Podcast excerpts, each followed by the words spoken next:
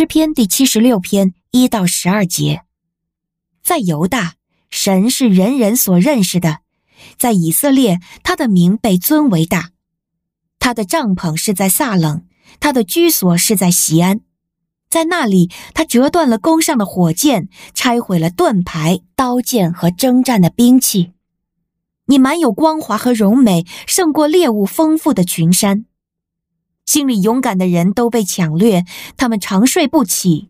所有大能的勇士都无力举手。雅各的神啊，因你的斥责，坐车和骑马的都沉睡了。唯有你是可畏的。你的烈怒一发出，谁能站在你面前站立得住呢？神啊，你起来施行审判，要拯救地上所有困苦的人。那时，你从天上宣告审判，地上的人就惧怕，并且静默无声。人的愤怒必使你得称赞，人的愚怒必成为你的装饰。你们许愿，总要向耶和华你们的神偿还。所有在他周围的人都要把供物带来献给那可敬畏的神。他必挫折众领袖的傲气，他必使地上的君王畏惧他。您现在收听的是天赋爸爸说话网。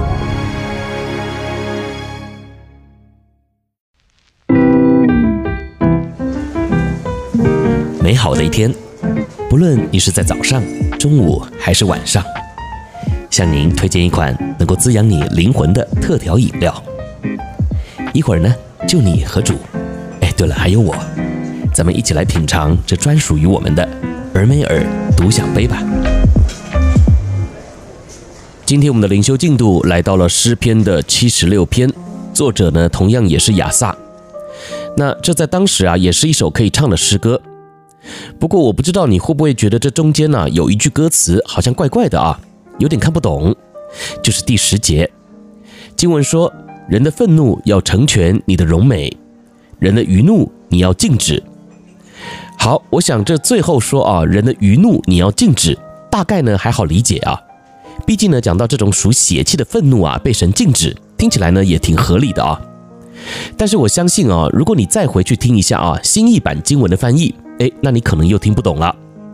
新译版的经文说啊，人的愤怒必使你得称赞，人的余怒必成为你的装饰。哎，怎么人的愤怒会使神得称赞呢？而且人的余怒还要成为主的装饰，这个到底啊是在说什么啊？那今天呢，在我回答这个问题之前呢，我可能呢还会更颠覆你的想法啊，就是这两种不同的翻译版本呢，我认为啊，反而是新译版的翻得更准确一点呢，或者是说更合理一些。虽然我知道啊，这个新译版的翻译啊，可能会让你更搞不清楚这到底在说什么。但今天呢，我就也想要借由这篇分享啊，来带你看一下这节经文我所领受到的亮光是什么。那今天呢，我分享的题目啊是越气越美丽。那我相信，如果你是姐妹的话呢，可能会想说啊，这是什么神奇的概念吗？生气不是会有皱纹吗？生气不是会导致内分泌失调吗？怎么可能还会更美丽呢？好，那当然，今天经文这里所讲的对象啊，并不是我们这些属血气的人类啊。而是这位创造宇宙万有的主宰，也就是说呢，当我们越气，那这位神呢就越容美。所以严格来讲啊，今天的题目呢应该是啊，你越气，那他就越美丽。而这个他呢，指的就是耶和华神。那为什么人的愤怒会成全神的荣美呢？为什么人的愚怒反而会成为神的装饰呢？因为诗人亚萨呢，就是要告诉世人，这位神的荣美。其实根本就不会受到我们的影响，也就是说呢，你称赞神，他也不会多一分荣耀；而你向神抱怨、向神生气，他的荣耀啊，也同样不会减少。反而啊，当我们因着控制不了情绪，使得情况啊变得很混乱的时候啊，神的秩序就凸显了。你看经文啊，前面提到的那些什么弓上的火箭、盾牌、刀剑和征战的兵器，都要被主折断，而勇士啊，也都失去了力量。连坐车的和骑马的都沉睡了。那总归一句话啊，就像第七节所说的：“你怒气一发，谁能在你面前站得住呢？”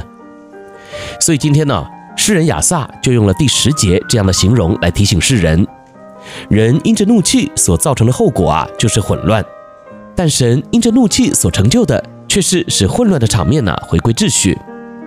而神因着爱人的缘故啊，当人愿意在他的面前俯伏敬拜来呼求他的时候啊，他就绝对会出手。也就是当人因着愤怒而使局面失控时，神就彰显他充满秩序感的属性，来使地安静，并且重整被我们搞砸的局面。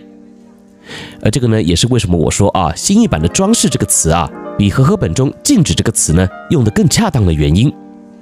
因为呢，在原文中啊，这里其实讲的是树上或是绑上啊，所以呢，和合本会直接用“禁止”来表达，也就是有限制的意思。但我更倾向于啊，“装饰”这个翻译，因为呢，这也配合了前面这一句啊，说到人的愤怒要成全你的荣美，所以简单来说。当人因着愤怒而使局面失控的时候呢，反而我们即将会看到的是神出手重整的作为。那今天在你的生命当中，是不是也有很多失控混乱的场面呢？来呼求神吧，来敬拜他。我相信啊，你很快的就也会惊艳到这第十节的祝福哦。我是周牧师，愿我们也因着学会了交托和仰望，使我们的灵命也都越来越美丽哦。